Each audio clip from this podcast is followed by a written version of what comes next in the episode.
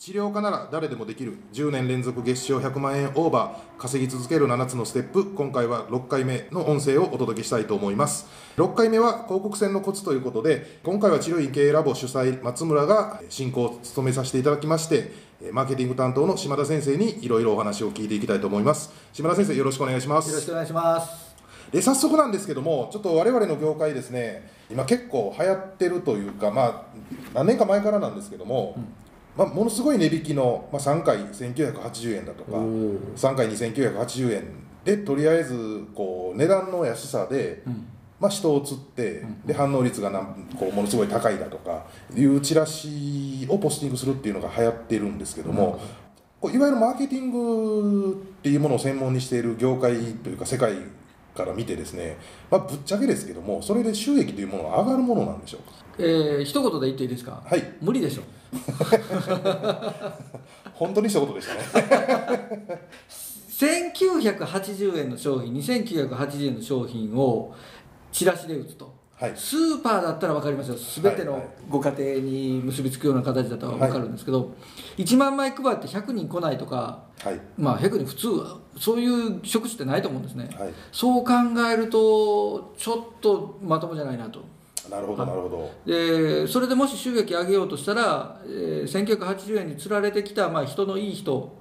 を、えー、何らかの形で数万円の商品を買うまで返さないと。はいまあ、そういう形だとまあビジネスモデルとしては正直成り立つんじゃないかなと思います、はい、なるほどですね。で実際まあまあ裏を変えを見ると、まあ、回数券を売りつけるというためのチラシであることは確かですね、まあ、結局そのパターンしかない、まあ、やるとしたらそのパターンになっちゃうんじゃないかなと、この安価なパターンだと、はい、ただ、まあ、第1回、第2回の音声でお話した通り、じゃあ、果たして治療院の先生方と回数券を売るというビジネスモデル、はい、というか、売るという人生を選ぶということが、果たして安全な方法なのか、うんうんうん、成功することかというと、またこれはこれで疑問があるかと思います。はい分かりました。実際まあ回数券っていうのはラボの中でもよく言ってるんですけどその仕事要するに3回分なら3回分ですけど、うん、3回の回数券なら3回治療しないと言ったら1回しかしてない間は2回分は負債だよっていう話をしてるんですけどもそこが分からないで結局お金使っちゃう人が多いっていうのも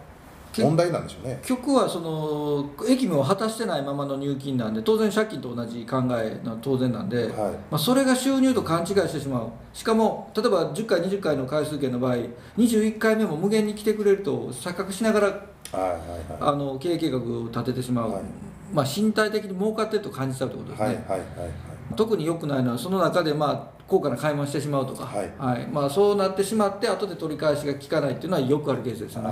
結構僕らも聞きますね。なんか高級車買っちゃったとか、はいはいはい、なんかすごい大きいバイク買っちゃったとか、はいあの船買っちゃったとか。まあ異業種なんか多いですね。あの先行で入金してしまうお金はやっぱり手つけちゃうっていうのはね、はい、結構あって、まあ、裁判沙汰とか多いですから、うん、僕もこれはラボの時でもかなりこうやめとけよっていう話はしてましたのでやっぱり儲からないどころか下手すると人生終わっちゃう積んじゃうリスクもあるってことですよね。一時的にお金が集まると人はやっぱり狂います。あのまあ普通の事業規模でやってる人間だったら完全に狂うんで。ですよね典型、まあ、高価な買い物で勉強代だったなっていうのはまだいいんですけど、やっぱり、例えば夫婦関係にひびが入ってしまうと。あ、はいはいはい、お金を得てしまって自分の人格が変わってしまって、うん、まあ大事なね伴侶を失うっていうのももう少なくないんで、はい。多いですね。よく聞きます多いですよね、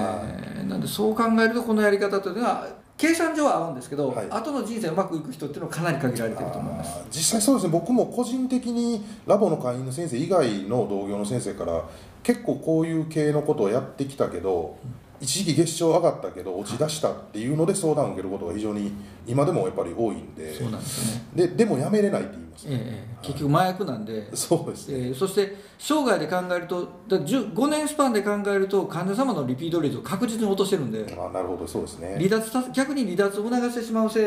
度といえば制度なんで、うん、やっぱり危険かなと長期的に見ると危険かなと思います。なるほどです。ね、はい、分かりました。ありがとうございます。次にですねやっぱり今の業界僕たちの業界ってまあ他業種からすると10年遅れてるとか20年遅れてるってよく言われることがあるんですけども、ぶっちゃけ言うと広告のテンプレートがすごく流行ってます。例えば名前巻いて新刊が何人ゲットできたっていう反応率がちょっと異常なポスティングでも僕が見ても異常な数字を出すテンプレートプレゼントっていうので、まあ、実際にそのテンプレを見せていただいたこともあるんですけど、まあ、某マーケティング塾のこうに課題で出されたものがずっと屋号だけ書いて出回ってるというパターンなんですけどもこれは実際使う子っていうのはどうなんでしょうかね？いろんな業種で昔から古今東西いろんな時代昔も現在もそうですけどあのいろんな形いろんな業種でこの広告テンプレートというのはやっぱり定期的に出回ります、はい、やっぱり10年ぐらい前に住宅業界でも石鹸したような広告あるんですが、はい、当たってないです。あの結論から言うと当たってないです。あなるほど。あの作った人はもしかしたらものすごい当たってる可能性もありますし、それを受け継いだ1人目は当たってたかも分かりませんがはっきり言ってたまたまですああなるほどですね。なぜかというと広告は読み手が当然いらっしゃいます、はい、そしてお客様になられる患者様になられる方が当然いらっしゃいますよね、うんうん、その患者様像というのは全ての先生共通でしょうかというお話なんですああそうですね。はい、その方得意な得意とされるタイプの人だったり接しやすい人当然通いたいという人と全く異なるわけですね、はい、で高価な商品についてもそうですが、まあ、リフォームとかも当然そうなんですがそれも会社それぞれのやっぱり雰囲気とか実態が当然あるんで、はい、例えばその広告を信じて反応が高かったとしたら多分お店の前院の前までは必ず行かれると思うんですね、はい、その数は増えると思いますが、はいはい、おそらく実態は違うと思って予約の電話はなりません。ああなるほどですね、はい、だから広告が当たるというのはあの認知が広まって行く気になるところまでは正しいんですが、はい、おそらく制約には全く結びつかないんで、はい。ま、全く効果の出ないものっていうのが一般的な回答です、ね、なるほど。ということはもし新刊数が増えたとしてもリピート率がものすごく悪くなるっていうことも典型的な、はい、パターンですあなるほどですね、はい、実際に当たってしまったら当たってしまったで、はい、全然例えば自分の院と合わない患者さんばっかりが来るとか。ありえますね。あ、はい、かなりチラシを集めれば集めるほどストレスが溜まって、はいはい、労働力だけ増えてそうですねで次予約も入れてくれないからストレスも溜まってっていう地獄が待っているわけですね。でこのシリーズの冒頭でお話ししたようにやっぱり、はい。リえー、離脱率の低下リピート率の改善が終わってなくて、はい、広告戦に出てしまうと今のような今のお話になられたような悲劇はやっぱり待ってますね、はい、なるほどなるほど。ということはやっぱりかなり広告を出すっていうことはかなり考えて出さないといけない。そうですね。ある程度、えーとまあ、ビジネスモデルというと少し違うかも分かりませんが、はい、ある程度患者様がいらっしゃって離脱しづらい状況で数回通っていただくと。そうすると1年間で例えば5回10回通っていただく。10回20回通っていただいたら収益はいくらだという数字が見えてからでないと広告打ってしまうともう予約が入らないと苛立ってしまって今までのお付き合いのある患者さんにも嫌われ、はい、忙しいバタバタした姿を見せて、はい、えー、不快感を与えまた陰が荒れていき、はいはい、治療がおろそかになり、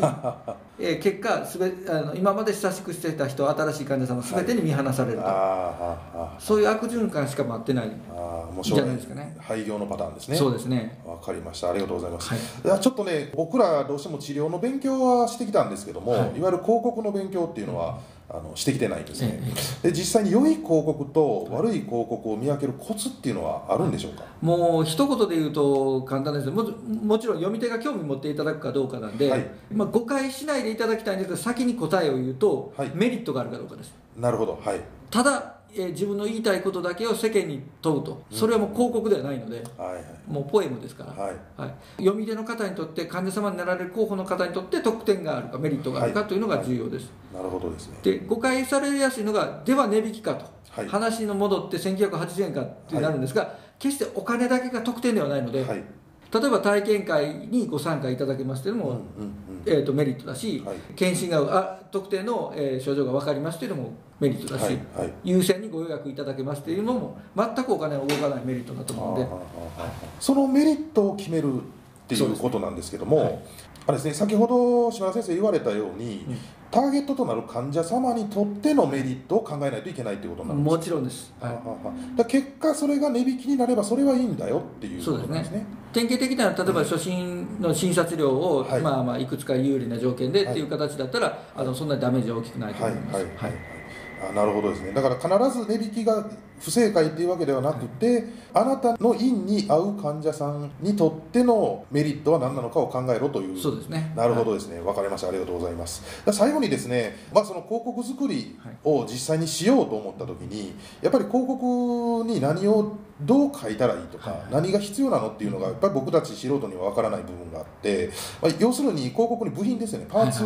でここで重要なパーツって一体何なのかっていうのを教えていただけたらありがたいなと思います、えー、重要なものが大きく4つありまして1つが今お話ししたように読み手のメリットが何か、はい、それをはっきりすることですね、はい、で2番目はそれをちゃんと言葉として文章として伝えられるか、うん、つまり広告本文です、はいはい、えー、広告本文なしになんかキャンペーンとかって大きな文字で書いても誰も心に響かないですね、はいはいはい、ちゃんと内容ができてるかどうか、うんうん、でそして3番目はえー、よく忘れられるのですが連絡先だったり地図だったりあ多いですね。受付時間だったりっていうことをはっきり書いてないところですね、はい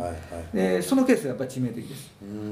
そして何より重要なのは写真ですね。あはい、広告でどんなに良いこと書いてても先生がどんな方かわからない受付の方がどんな方かわからないのは効果がもう半減してしまいます。つまり LINE が想像できるという、まあ、あの紙面構成になっているのがまあ一番っていうのも王道かと思いますね。なるほどですね。ちょっとそしたらお聞きしたいんですけど、写真っていうのはですね、はい、やっぱりプロにとってもの一番っていうことになりますでしょうか？今はカメラの品質が上がってて、例えば iPhone とかでもいい写真は撮れるんですが、はい、撮る方の腕がかなり左右されるので。はい、もうあのプロの方特に人物撮るのが得意な方にもうご依頼されるのが一番無難です、まあ、確かに一回写真撮ってもらったら何回も使えます、ね、そうですそうです。もう下手したら5年間使えるんで、なるほどですね、結構写真重要っていうのはそれこそチラシテンプレートプレゼントとかそういうところでは案外言っていないんですけども、あのうちもホームページ制作はやってまして、写真っていうのはやっぱ素人撮るよりもプロの方がいいっては言ってたんですけども、ここはやっぱ広告も全く同じっていう考えてもらって。はい、ってもらっていいんですね。そしてテンプレートが致命的に失敗するのもやっぱりそこが一因だと思います。ああなるほどですね、はい、反応があったとしても結局廃業に向かっていってしまうっていうのもそういう足りないものが多すぎるそういうことですね。実態と異なりすぎるということですね。分かりました、はいかなり広告っていうのは難しいんで僕たちもこう治療科だからどうしても点をつけないジャンルではあるので、まあ、分からなかったことが結構これで明確になったかと思います、はい。あの島田先生ありがとうございました。ありがとうございました、はい、ではまた7回目次はネット集客についてお伝えさせていただきたいと思います。よろしくお願いします。ありがとうございました。ありがとうございました